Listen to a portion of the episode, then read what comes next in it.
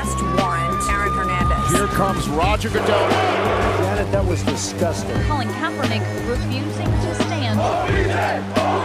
Greatest comeback in Super Bowl history. Hallo und herzlich willkommen zu einer neuen Folge des NFL Boulevard im Rahmen des Footballerei Frühstückseis an diesem Mittwoch, den ich selbstverständlich auch heute nicht allein bestreite, sondern vor allem für dich und mit dir. Sami, moin Sami. Moin, mein Lieber. Vielen, vielen Dank, dass ich hier sein darf. Darüber freue ich mich sehr. Sami Shorbaji ist heute dabei. Ihr kennt ihn aus dem Kosmos der Football Bromance. Ich verfolge dich schon länger, Sami. Getroffen haben wir uns noch nie bis zum NFL-Spiel in München. Da sind wir uns endlich mal persönlich über den Weg gelaufen und da habe ich die Gelegenheit ein paar Tage später gleich genutzt, um dich mal hier in mein NFL Boulevard einzuladen, weil wie gesagt, ich habe dich auf dem Schirm, ich kenne dich von Twitch, ich kenne dich aus diesem Internet, aber ich weiß eigentlich viel zu wenig über dich. Und ihr kennt es aus diesem Format im NFL Boulevard geht es weniger um Taktiken oder Spielzüge, sondern vielmehr um Menschen.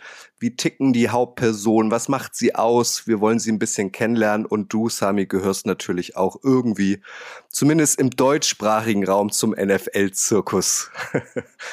Deswegen freue ich mich sehr, dass du dabei bist. Ja, vielen, vielen Dank, mein Lieber. Ähm, ich habe mich sehr gefreut, dass wir uns zum ersten Mal live begegnet sind.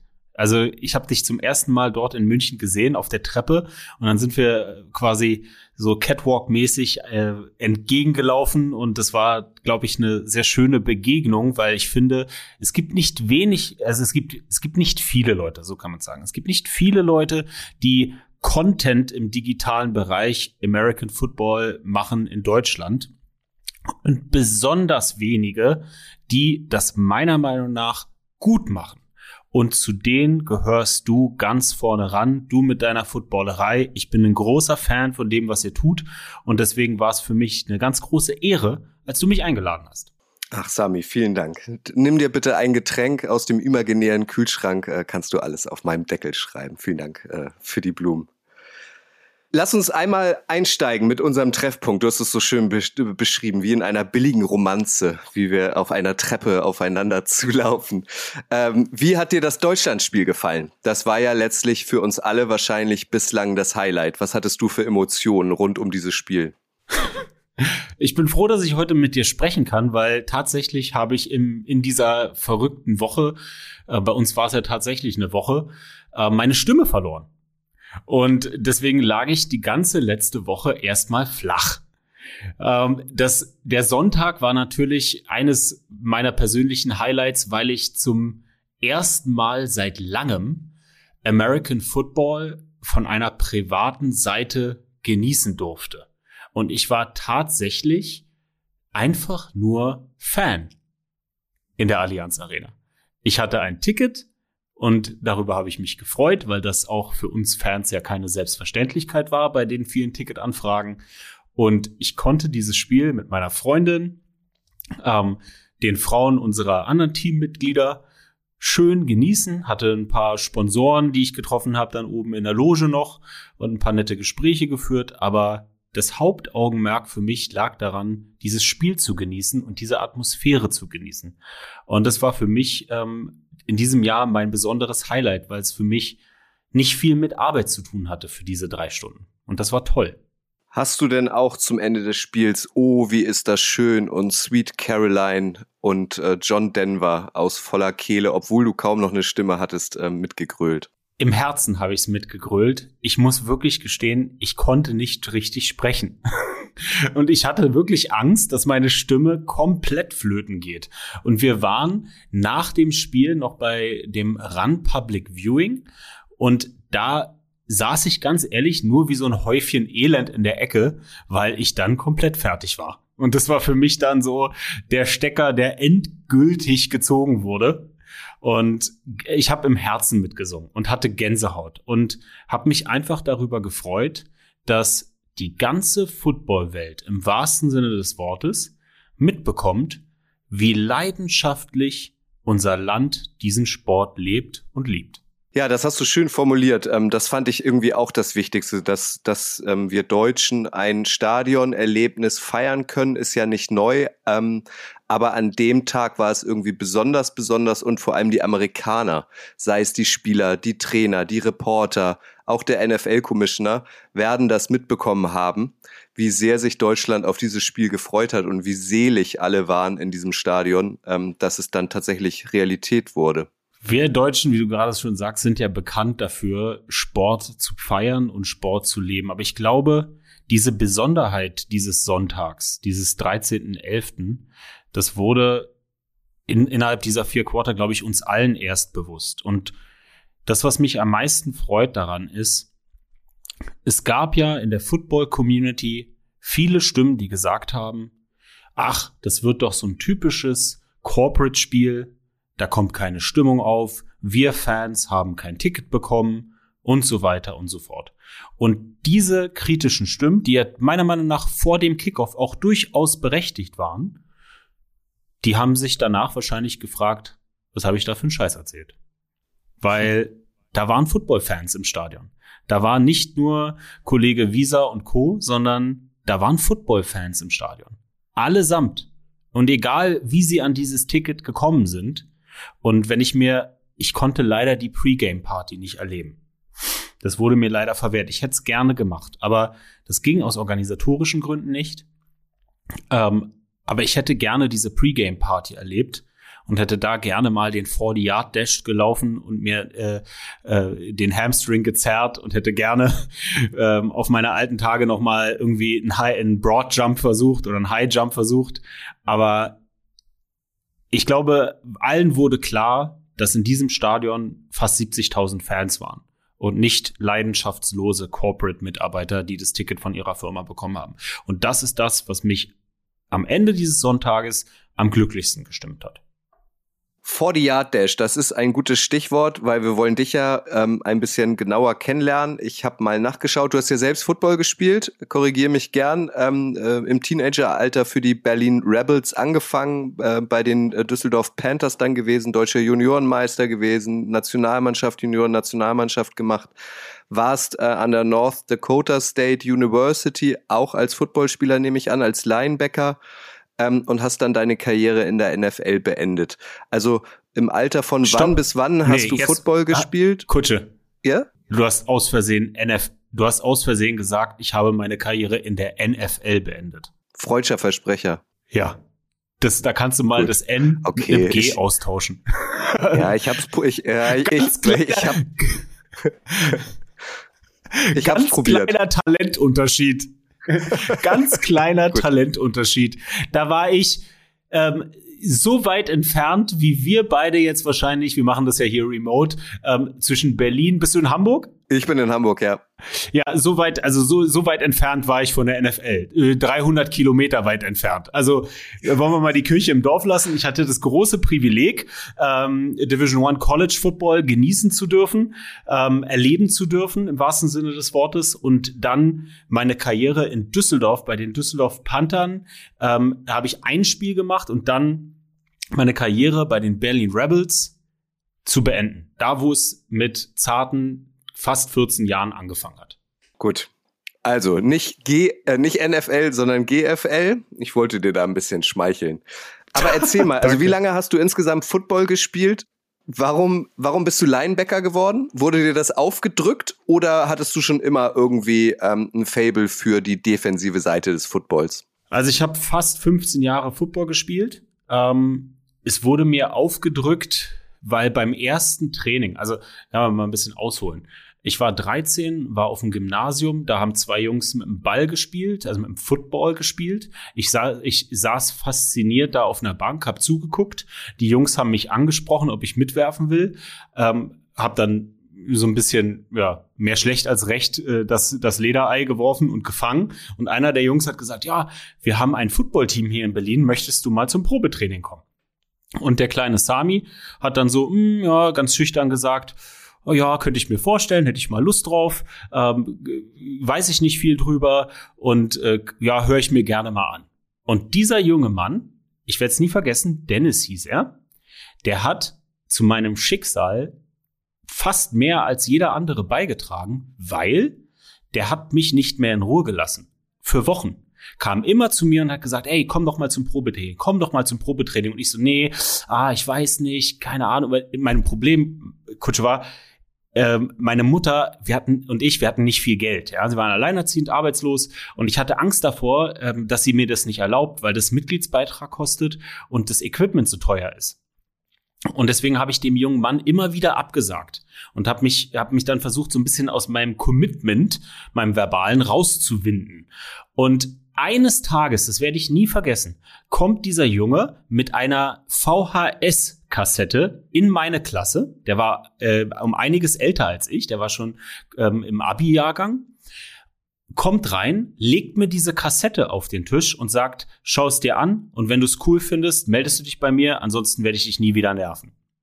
Dann bin ich nach Hause gegangen, hab heimlich, weil meine Mutter unterwegs war, diese Videokassette reingelegt und da war ein Spiel zwischen den St. Louis Rams und den San Francisco 49ers. Und ich werde nie vergessen, wie dieser erste Moment sich angefühlt hat. Es war, es hat, es war wie, als hätte mich der Schlag getroffen. Ich habe vorher Football nie gesehen, nie live gesehen, nichts. Das war das erste Mal. Und ich war so fasziniert davon, dass ich dann heimlich, habe es meiner Mutter nicht gesagt, zum Probetraining gegangen bin. Und dann haben die mich, weil wahrscheinlich niemand beim Training war, irgendwie der, der, der, der die Position bekleiden konnte an dem Tag, auf Cornerback gestellt und dort habe ich dann meine in Anführungsstrichen Karriere als Cornerback begonnen und sie dann als Linebacker beendet. Und irgendein Talent hatte ich, anderen Leuten auf die Mütze zu hauen. Ich hatte von Tag eins relativ wenig Angst vor Körperkontakt. Und da gab es eine Szene, und dann hören wir auf, in der Vergangenheit zu schwelgen. Gab es eine Szene, da gab einen jungen Mann, der war Senior zu dem Jahr, der kam zu mir und hat gesagt, Sami, ich muss dir mal was sagen. Für den Rest deines Lebens. Desto härter du in den anderen reinknallst, desto weniger tut's dir weh. Und ich war 14 Jahre alt und in diesem Moment habe ich sämtliche Hemmungen abgelegt und ich glaube, mein Talent, mein begrenztes Talent bestand darin, dass ich härter in andere Leute reingeknallt bin als andere anderen Kinder. Sehr gut. Ich habe Fragen. Dennis, Dennis hat bei den Rebels gespielt oder wieso sind es die Rebels geworden? Dennis hat bei den Rebels gespielt und deshalb sind es die Rebels geworden. Schlicht und ergreifend. Und da ich eine treue Seele bin, bin ich dann bei den Rebels geblieben, bis ich dann in meinem sogenannten Senior-Jahr eine Berufsausbildung angefangen habe, die in Düsseldorf war. Und da ich einige Jungs aus der Junioren-Nationalmannschaft kannte, bei den Düsseldorf Panthern, war das für mich No-Brainer, zu den Düsseldorf Panthern zu gehen. Und viele von euch da draußen wird, wissen es nicht und müssen es auch nicht unbedingt wissen. Zu dem Zeitpunkt war, waren die Düsseldorf Panther, angefangen damals auch mit dem Jahrgang mit Sebastian Vollmer und Co., mit ganz, ganz großem Abstand das beste Junioren-Football-Programm in Europa. Ich glaube, es waren fünf Jahre lang ungeschlagen. Und dann kamst du? Und wir waren weiterhin ungeschlagen. Halt, nein, stopp. Wir haben ein Freundschaftsspiel verloren gegen Paris Flash de la Courneuve. Preseason Freundschaftsspiel. Und ich weiß es nie vergessen, die anderen Jungs um mich herum sind in Tränen ausgebrochen, weil sie nach Jahren ein Spiel verloren haben. Und ich als gestandener Berliner Footballer dachte mir, was für ein Scheiß. Wieso heulen die denn? Hast halt verloren, gewinnst das nächste Spiel. Und für die Jungs war das das Schlimmste, was passiert ist. Vielleicht sogar das Beste, was passiert ist, weil die Season dann war undefeated und wir konnten Björn Werner im Junior Bowl schlagen. Mein persönliches Highlight und damit Ende der Zeitreise. Und äh, war Patrick Isumet damals Head Coach bei Paris Flash? Nee, der hat, glaube ich, ähm, da ich glaube, da war er noch in der NFL E. Das war, das waren die Endzüge der NFLE 2006, mein Seniorjahr bei den Düsseldorf Panthern. Ich glaube, da hat er noch NFL Europe gecoacht. Aber wir sprechen natürlich heute immer noch darüber, wie krass ähm, das Talent in Paris ist. Und da bin ich auch, weil ich weiß, Kutsche, du bist ja auch ELF-Verfolger, da bin ich sehr gespannt, ähm, wie das Paris Football Team in der European League of Football dementsprechend performen wird, mit dem ganzen Talent, was da schlummert. Ja, wenn das 2006 war, das kann ich bestätigen, da war ich Augenzeuge, dann war Patrick Coach Esume noch bei den Hamburg Sea Devils in der NFL Europe. Ähm, 2006, 2007 wurde ja dann die Liga zugemacht. Ich war damals Reporter und dann ist er ja später Head Coach bei Paris Flash geworden. Deswegen frage ich, Sami, wann hat denn deine Mutter davon erfahren, dass ihr Sohn Football spielt? Damals durfte man erst mit 15 Jahren Tackle Football spielen. Na, man durfte erst mit 15 Jahren Tackle Football spielen. Das heißt, mit 14 durfte ich kein offizielles Spiel bekleiden. Die Berlin Rebels hatten zu dem Zeitpunkt kein Flag Football Team. Bedeutet, ich habe einfach nur mittrainiert. Außer, und jetzt kommen wir dazu, das erste Preseason Game in Neubrandenburg. Na, keine weite Fahrt, Neubrandenburg.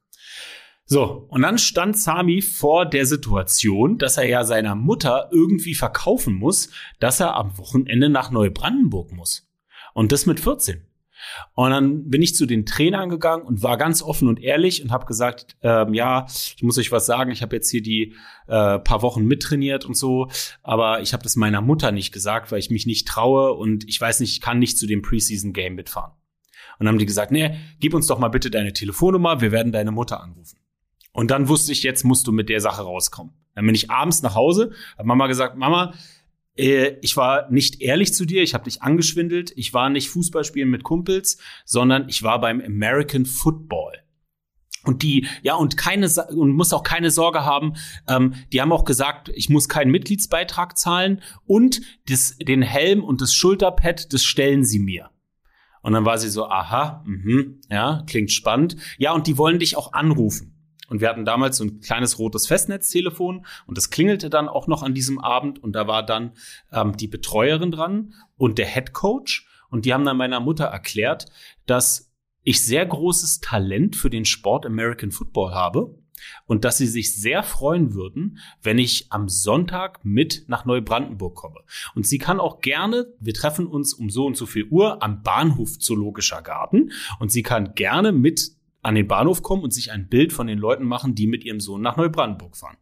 Und pass auf, meine Mutter war so hin und weg, dass zum ersten Mal in meinem Leben jemand auch nur annähernd gesagt hat, dass ich irgendein Talent in irgendetwas habe, dass sie sofort gesagt hat, ja, kann er mitfahren, gucke ich mir an. Und lass mich raten, sie ist dann ähm, natürlich auch äh, im Bereich American Football dein größter Fan geworden und hat sich auch ganz viele Spiele von dir live angeschaut. Mein größter Fan, meine Mutter war bei jedem Spiel, zu dem sie kommen konnte, also als ich dann ja in Düsseldorf war, hat sie dann nur den Junior Bowl sich angeguckt, dass sie extra nach Düsseldorf gereist. Ansonsten war sie bei jedem Spiel, das sie sehen konnte. Cool. Und wie kam es dann äh, 2010 zu deinem Ausflug an die North Dakota State University? Ein klassisches ähm, Ach, jetzt fehlt mir das Wort. Ähm, was bekommt man drüben? Ein Stipendium. Jetzt habe ich's. Ein klassisches Stipendium wurde dir angeboten oder wie kam's? Ja, und zwar war das folgendermaßen. Es gab damals die erste Welle, klar, Sebastian Vollmer hat alle, hat so diese Welle ja ausgelöst, als er nach Amerika gegangen ist. Aber mein Jahrgang, der davor auch so ein bisschen, war so der Jahrgang, wo viele sehr, sehr gute, talentierte Spieler ans College gegangen sind. Da gab es einen Matthias Berning, der dann auch mal kurz im Practice Squad bei den New York Jets war. Da gab es einen Ruben Ostenschmidt, ähm, Kassim aus Hamburg. Also es waren so in, in dieser Jahrgang und danach waren so, war so die erste Welle, weil für alle, die das jetzt hören, das war ja damals keine Selbstverständlichkeit, dass deutsche Jungs in die USA gehen. Das war relativ komplex, schwierig. Internet war ja alles noch nicht so da, wie es heute ist. Äh, konntest keine großartigen Highlight-Tapes äh, versenden. Und da gab es, ich weiß gar nicht mehr, wo das war, ich glaube in Münster, eine Agentur, die, wenn du dich an die gewandt hast, da musstest du auch was für zahlen, ähm, dann haben sie für dich mit Highlight-Tape und deinen Schulnoten Universitäten gesucht, die dir diese Möglichkeit bieten würden. Und da hatte ich dann einige Angebote und das einzige Angebot Division 1 war in North Dakota. Und da habe ich mir gedacht, wenn ich schon diese Experience mache, wenn ich dieses, diesen Lebenstraum mir erfülle, was sehr harte Arbeit war und, und, und, und ja, auch vieles an Überwindung für mich gekostet, äh, gekostet hat, wie für jeden Jahr äh, in dem Alter alleine wegzugehen und alles stehen und liegen zu lassen, dann soll das schon das große Erlebnis, äh, Erlebnis Division One sein. Und dann bin ich nach Fargo, North Dakota gegangen, im Schneesturm in Fargo angekommen und war dann in meinem American Football Dream. Und hast auch durchgezogen? Warst wie viele Jahre da? Ich war knapp ein Jahr da, Kutsche, weil das kannst du nicht wissen, aber die Erkrankung Krebs verfolgt mich und meine Familie oder meine Familie ähm, schon relativ lange. Meine Mutter ist 2019 an Bauchspeicheldrüsenkrebs gestorben und mein Vater jetzt diesen Sommer an Bauchspeicheldrüsenkrebs gestorben. Und so war es dann auch in meiner College-Zeit, dass mein Vater an Magenkrebs erkrankt ist. Um die Story rund zu machen, ich bin den Großteil meines Lebens ohne meinen Vater aufgewachsen. Der ist dann, als ich 17 war, zurück zu meiner Mutter gekommen, hat dann dort mit meiner Mutter gelebt und hat dann versucht, Vater zu sein mehr schlecht als recht, aber das würde jetzt zu weit führen, weil dann sprechen wir wirklich bis 17 Uhr. Ähm, und hat dann zum ersten Mal in meinem Leben versucht, meine Familie oder meine Mutter mit zu versorgen. Als er dann Magenkrebs erkrankt ist, ähm, war niemand mehr da, der arbeiten konnte. War niemand mehr da, der unterstützen konnte. Und dann wurde ich durch meine Mutter gebeten, wieder zurückzukommen, wieder zu Hause einzuziehen mir einen Job zu suchen und die Familie zu unterstützen. Und da wurde mein Lebenstraum durch die Krebserkrankung meines Vaters beschnitten. Und dann habe ich mir gesagt, ich komme zurück. Ich spiele weiter in Deutschland Football, unterstütze meine Familie, habe mir dann einen Nebenjob gesucht, habe dann ein Jahr später mein Studium wieder aufgenommen, aber in Berlin. Und das war dann meine kurze, aber schöne Erfahrung in den USA. Mein Beileid an dieser Stelle pass auf dich auf, wenn das irgendwie genetisch bedingt ist vielleicht. Das heißt, da war dann logischerweise auch dein NFL-Traum vorbei. Mal ganz im Ernst, hättest du Talent gehabt, so wie die von dir angesprochenen Sebastian Vollmers und Björn Werners dieser Welt? Weißt du, was das Schöne an Sport ist? Äh, Sport ist immer ehrlich. Und in Sport, im Sport gibt's meiner Meinung nach nur schwarz und weiß und ja und nein. Deswegen kann ich dir diese Frage ganz einfach beantworten. Nein. Und um das ein bisschen auszuführen, ähm, ich war immer im American Football besser als die anderen, weil ich alles, alles von mir gegeben habe in jedem Moment. Ob es im Filmraum war, in einem Meeting, im Training oder im Spiel. Ich war immer all in und habe meine mein Leib und meine Seele auf dem Feld gelassen. Und das hat mir die Möglichkeit gegeben, ans College zu gehen. Als ich am College war und gesehen habe, wie anders dieser Sport ist in Deutschland im Vergleich zu den USA, wusste ich vom ersten Training an, dass ich absolut keinerlei Chance habe, das nächste Level zu erreichen.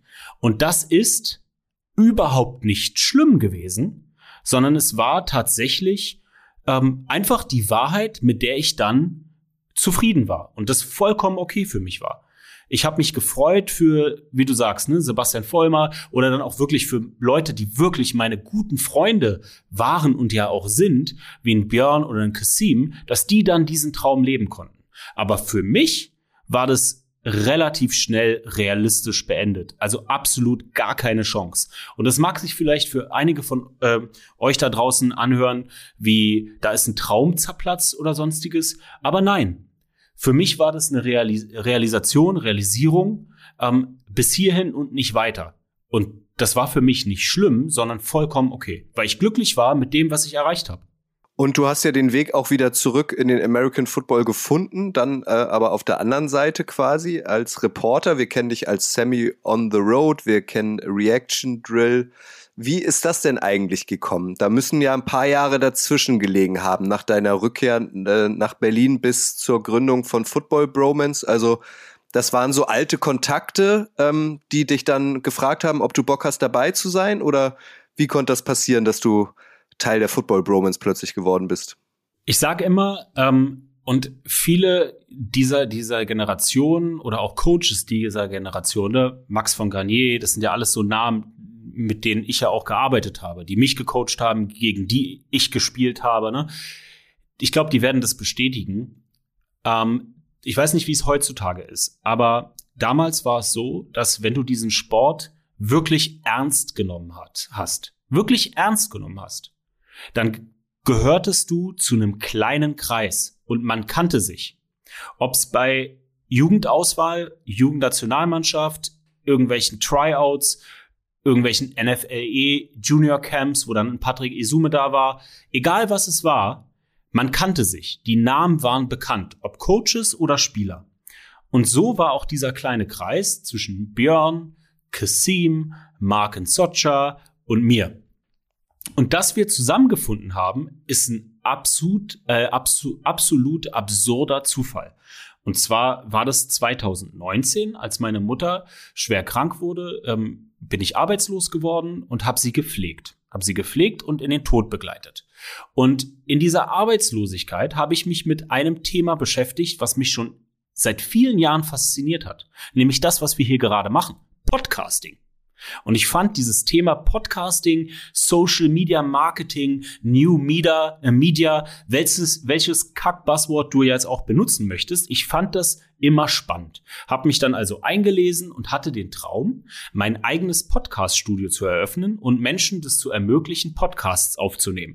Also habe ich mir Equipment gekauft, habe mir ähm, ein Gewerbe gesucht und habe wirklich mir vorher fest vorgenommen, ich werde Podcast-Profi im produzierenden Bereich.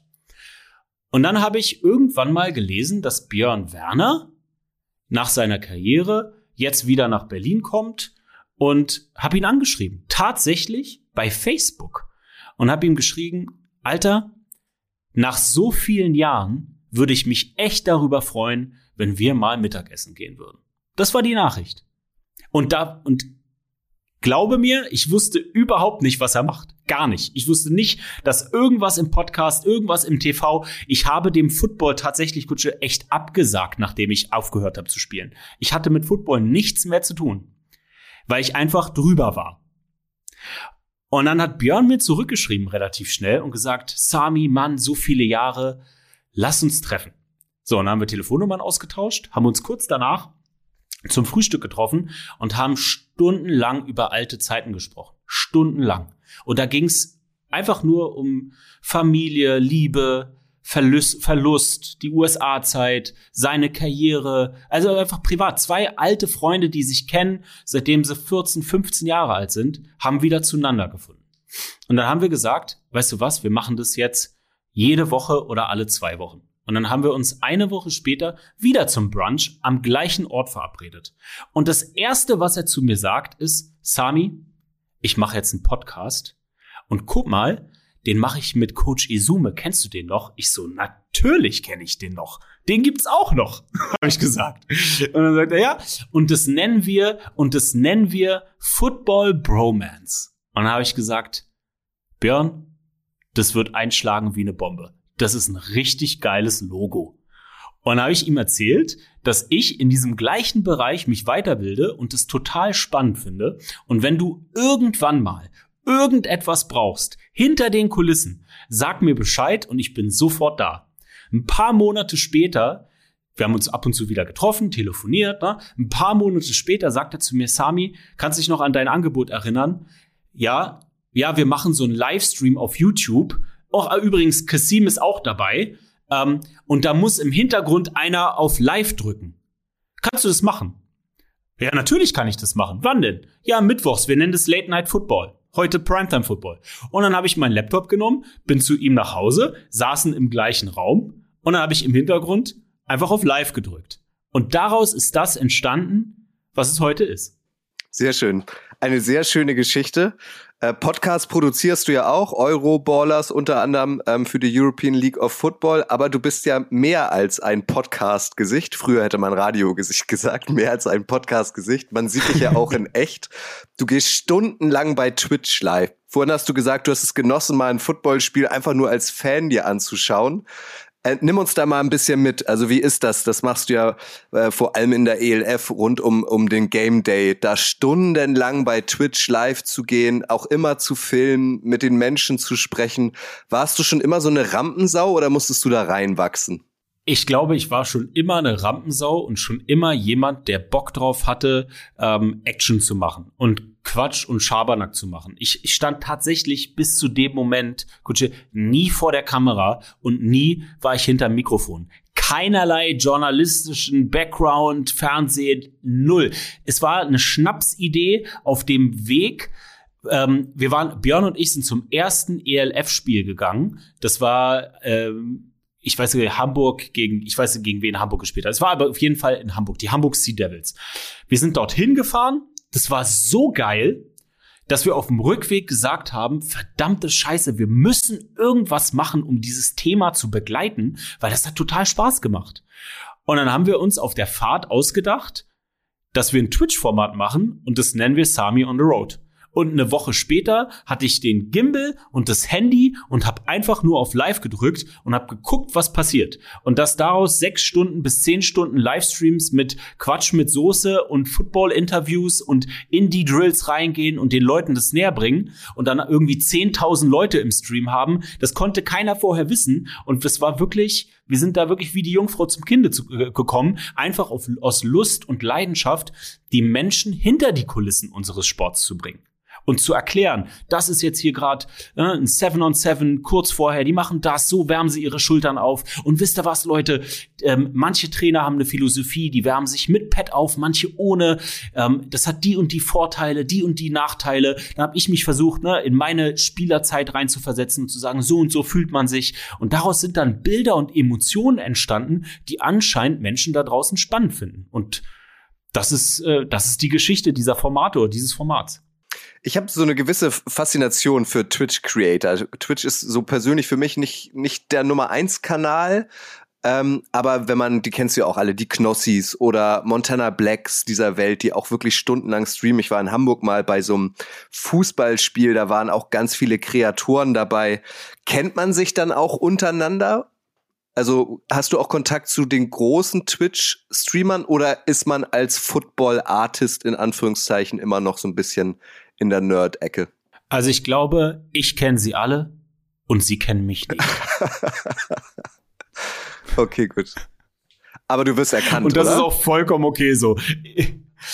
Äh, ich, also beim München Game, wo wir alle Football-Verrückten unterwegs sind, ja, da werde ich erkannt. Aber ich kann äh, ohne Probleme durch Berlin Moabit gehen und mir einen Döner holen, ohne erkannt zu werden. Die Privatsphäre ist noch da und das ist auch gut so.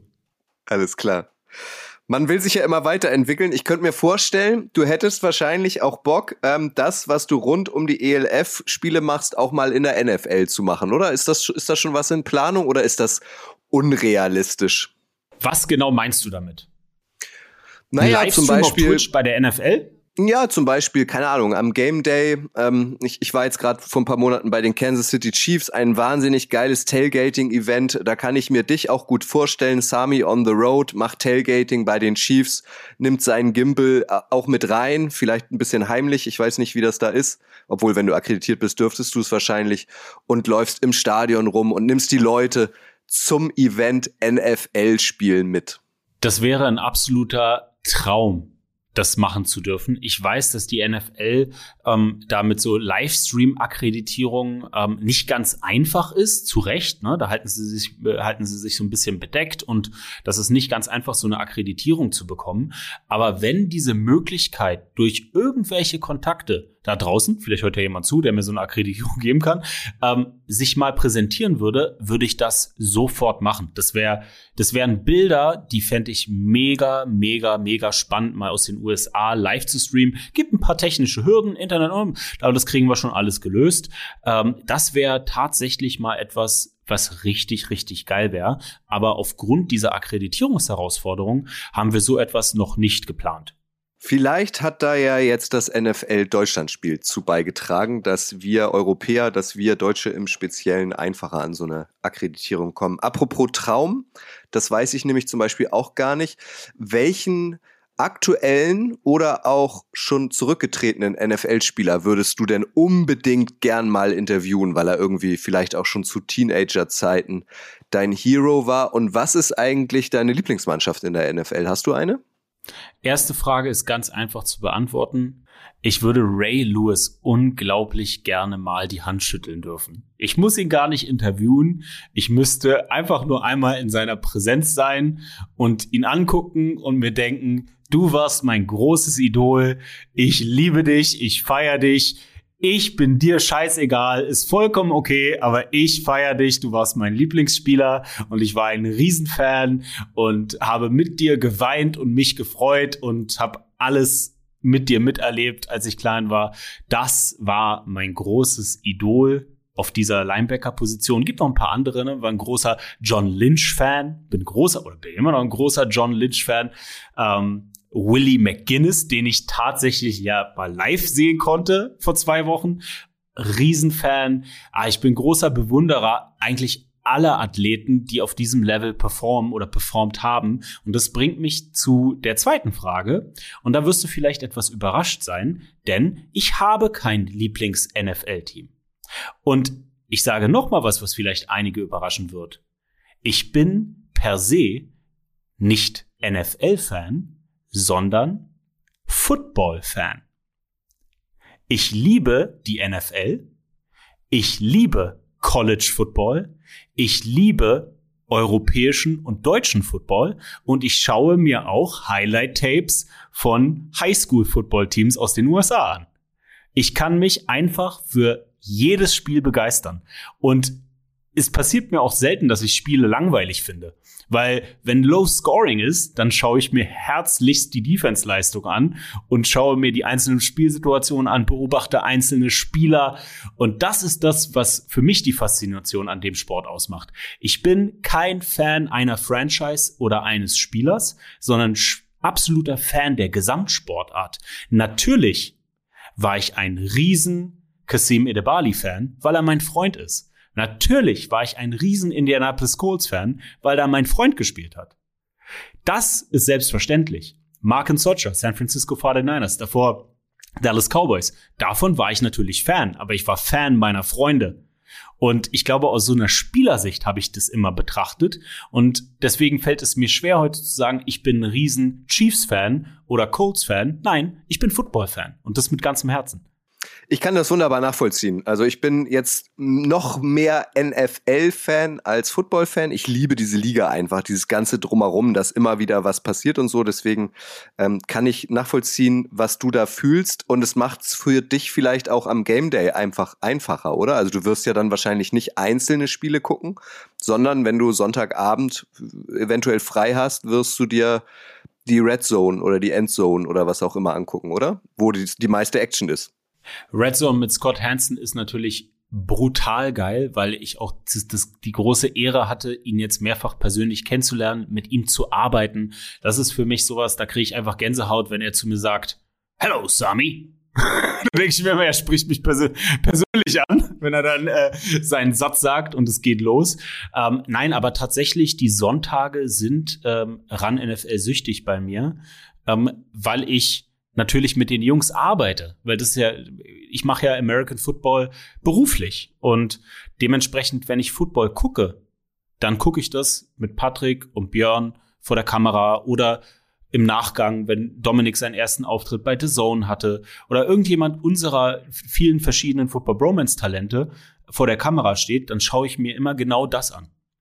Und das steht dann für mich im Fokus. Und das ist das Spannende daran, dass ich das, dieses Hobby oder diese Leidenschaft jetzt ähm, durch Björn Werner und Patrick Isume, wofür ich unendlich dankbar bin, zu meinem Beruf machen konnte, dass ich das jetzt wieder von einer anderen Brille sehe. Also nicht aus der Spielerbrille, sondern aus einer geschäftlichen Perspektive. Und deswegen Football hauptsächlich mit Talenten von uns vor der Kamera. Aber wenn man dir so zuhört, ist das ja wirklich ähm, traumhaft gelaufen. Ne? Also du bist wie die Jungfrau zum Kinde, wie du erzählt hast, zum American Football gekommen, warst ähm, talentiert durch Schicksalsschläge hat es dann als, als Spieler ähm, nicht weitreichend funktioniert. Du musstest vielleicht auch ein bisschen früher aufhören als geplant und sagst jetzt aber, du arbeitest im American Football, also ähm, wovon einfach viele träumen, äh, das Hobby zum Beruf gemacht. Ja, absolut. Und das ist nochmal ganz wichtig. Ich glaube, wenn man seiner Passion und Leidenschaft, egal was man macht, zu 100 Prozent nachgeht, mit wirklich 100 Prozent Enthusiasmus und Begeisterung, glaube ich, dass man damit glücklich werden kann. Ob das jetzt immer die finanzielle Erfüllung ist, das lasse ich mal dahingestellt sein, aber das Ganze hat ja auch nicht mit einem beruflichen Aspekt angefangen, sondern das war ja die ersten Jahre aus Leidenschaft. Na, das war ja alles Sami on the Road, Podcast-Produktion, Stream. Damit hat diese Firma ja, es gab ja diese Firma gar nicht. Das waren ja Patrick und Björn. Das war ja, da war ja nicht dran zu denken, dass da irgendwann mal ein Dritter im Bunde seinen Lebensunterhalt mitfinanzieren kann. Das war ja alles ein Hobby und eine Leidenschaft. Und dass das daraus entsteht, dafür bin ich oder entstanden ist, dafür bin ich unglaublich dankbar und jedem Football-Fan da draußen dankbar, der sich jeden Content äh, zu Gemüte fügt. Ob es jetzt Sachen sind, die wir machen, ob es Sachen sind, die ihr macht, ob es kleinere Creator sind in Deutschland, ja, oder in Europa. Ich gucke auch manchmal, sehe ich, ah, da gibt's einen spanischen Stream zur European League of Football. Guck ich mir an, verstehe kein Wort. Hablo un poquito español. Aber ich find's toll, dass die Leute das machen. Und ich bin Fan von denen, die Content kreieren. Ich bin ein Fan von dir. Ich bin Fan von den Menschen, die in deinem Team arbeiten. Ich bin Fan von Creatoren für American Football, weil all die, die, die dies tun, haben dazu beigetragen, dass dieses Spiel in München überhaupt stattgefunden hat. Wir sind alle Teil davon. Das war unser Wochenende. Wir als Konsumenten und Produzenten haben dazu beigetragen, diesen Sport größer zu machen. Und ich sag's ganz oft bei uns in unseren Formaten. Als ich damals zum Training gefahren bin, mit Pet und Helm, haben die Leute gelacht. Sie haben gelacht. Was ist das für ein Scheiß? Warum schreien die so laut, ich möchte Tennis spielen? Die haben uns ausgelacht. Und jetzt sind wir the coolest shit on earth. Deutschland und American Football. Country Roads. Viral bis zum geht nicht mehr. Die Footballerei hat 100, äh, nicht 100 Millionen, aber 1,8 Millionen Views auf ein Video. Das finden jetzt alle geil. Das ist doch das, was uns begeistert. Das ist es. Wirklich vom, vom, vom Bordstein zur Skyline. Das ist doch das. Das ist das, was mich fasziniert. Und dafür bin ich unglaublich dankbar. Das hast du schön zusammengefasst, Sami. Ich bedanke mich auch sehr für deine Offenheit. Ähm, ich habe das Gefühl, ich kannte dich bisher nur ähm, aus der Distanz. Ähm, jetzt ähm, kenne ich dich auch näher. Ich habe aber noch eine Nachfrage zu Ray Lewis. Wie du weißt, bewegen wir uns hier im NFL-Boulevard. Juckt es dich persönlich, mich würd's nämlich jucken, aber du hast ihn natürlich als Junge vergöttert. Nicht auch ähm, so ein bisschen nach der Frage, was damals mit dem weißen Anzug passiert ist? Pass auf, erzähl mir mal, was war denn mit dem weißen Anzug? Ich habe gar keine Ahnung. Gut. Ähm, es gab eine, eine, ein Super Bowl. Es gab einen Super Bowl. Ich bin mir nicht ganz sicher, wo. Ich glaube, ich glaube in Atlanta ähm, Abend zuvor äh, großes, großes Fest. Äh, Ray Lewis war auch eingeladen, er war kein Spieler, also er war nicht im Finale äh, mit den Ravens. Ähm, und dann gab es äh, nachts eine Auseinandersetzung. Er war wohl auch vor Ort. Ähm, dann gab es eine Messerstecherei, es gab auch Tote. Ähm, und er stand so ein bisschen im Verdacht, okay, auch dabei ja, okay. gewesen zu sein. Und er hatte auf dem okay. ähm, auf dieser Gala einen weißen Anzug an. Und als er das nächste Mal von der Polizei befragt wurde, hatte er diesen weißen Anzug nicht mehr an. Und das war die bis heute äh, letzte offene Frage. Er ist freigesprochen worden aus Mangel an Beweisen, also ist er offenbar auch unschuldig, aber bis heute ist dieser weiße Anzug weg. Und das ist immer so das Erste, was irgendwie auch tragisch ist, weil er wirklich ein herausragender Athlet in der NFL war. Aber das ist immer so das Erste, was in meiner Synapse oben im Gehirn kommt. Ah, weißer Anzug. Wo ist der weiße Anzug? Wenn du, wenn du, wenn du mich jetzt offen und ehrlich gefragt hättest, ob er Teil eines Mordes gewesen ist, dann hätte ich direkt die Geschichte auch ausgepackt. Den weißen Anzug, ich bin tatsächlich jetzt auch schockiert. Also diese, diese, diese, diese Info, diese Insider-Info, die hatte ich nicht. Ähm, das ist tatsächlich ein, ein, Fleck auf seiner Vita, der sehr, sehr groß ist. Ähm, als wir als Fans versuchen, solche Sachen ja immer auszublenden oder oft auszublenden. Er ist freigesprochen worden und deswegen müssen wir jetzt auch als, als, als Medium, das hier öffentlich über dieses Thema spricht, ähm, auch keine, meiner Meinung nach keine Mutmaßung anstellen. Ähm, aber du hast recht, das ist so etwas, was natürlich eine Lichtgestalt wie ihn ähm, so ein bisschen befleckt. Und als ich davon mitbekommen habe damals, ähm, hat es mich auch schockiert. Aber ich glaube auch als unwissender junger Mann habe ich das so ein bisschen abgetan, dass er freigesprochen wird. Aber du hast vollkommen recht. Also ich würde es ihn nicht fragen. Das würde ich mich nicht trauen. nee, Aber, ist, glaube ich, auch gefährlich. Ähm, wie, wie bei so vielen Dingen im Leben ist nicht alles immer schwarz oder weiß. Das ist nur das, was, was in vier Quartern auf dem Feld passiert. Das ist schwarz und weiß, wie ich eingangs gesagt habe. Aber das Privatleben unserer Idole, das ist manchmal grau. Und insofern versuche ich mich darauf zu fokussieren, dass sein, sein, das, was er off the field gemacht hat, im wohltätigen Bereich und das, was er on the field gemacht hat, mich sehr inspiriert hat. Und das andere lasse ich mal so dahingestellt. Trotzdem kritisch betrachtet. Mit einem schlechten Bauchgefühl. Ja, und du hast es ja richtig gesagt, er ist ähm, freigesprochen worden. Also von daher alles gut. Ich bin zum Beispiel so ein Boris Becker Jünger. Also ich habe den als, als, als Kind irgendwie vergöttert. Ich habe auch Tennis gespielt, deswegen musste ich auch so lachen, als du eben sagtest, hey, wir wollen hier in Ruhe Tennis spielen. Jetzt ist er auch im Gefängnis, hat auch nicht alles richtig gemacht, aber ist halt der Bobbele. Mein Bobbele. Das, du, es ist, es ist, Kutsche, es ist, das ist doch tatsächlich die Frage, die wir uns stellen müssen. Wen packen wir als Vorbilder für junge Menschen auf eine Bühne? Und ich habe oft das Gefühl, dass die diese Männer oder auch Frauen sich nicht selbst auf diese Vorbildsbühne packen, sondern wir heben sie dahin. Wir als Menschen, die medial darüber berichten. Und da müssen wir uns manchmal auch die Frage stellen, als, als Journalisten, ob wir nicht auch so ein bisschen daran schuld sind, dass wir sie in diese Position bringen und dass ja im Endeffekt auch nur Menschen sind, die auch mal richtig Scheiße bauen. Und Boris Becker ist da, glaube ich, ein, ein ganz tragisches Beispiel. Ein Paradebeispiel, fast schon. Jetzt Sami. haben wir so, guck mal, jetzt, ich Ja. guck mal auf die Uhr, es sind 48 Minuten. Du hast zu mir gesagt, wenn es 45 Minuten sind, sind auch okay. Aber Hauptsache, wir reden nicht bis 17 Uhr. Jetzt haben wir hier ein Thema aufgemacht, da könnten wir bis 17 Uhr drüber sprechen. Genau. Aber nein, Timeout.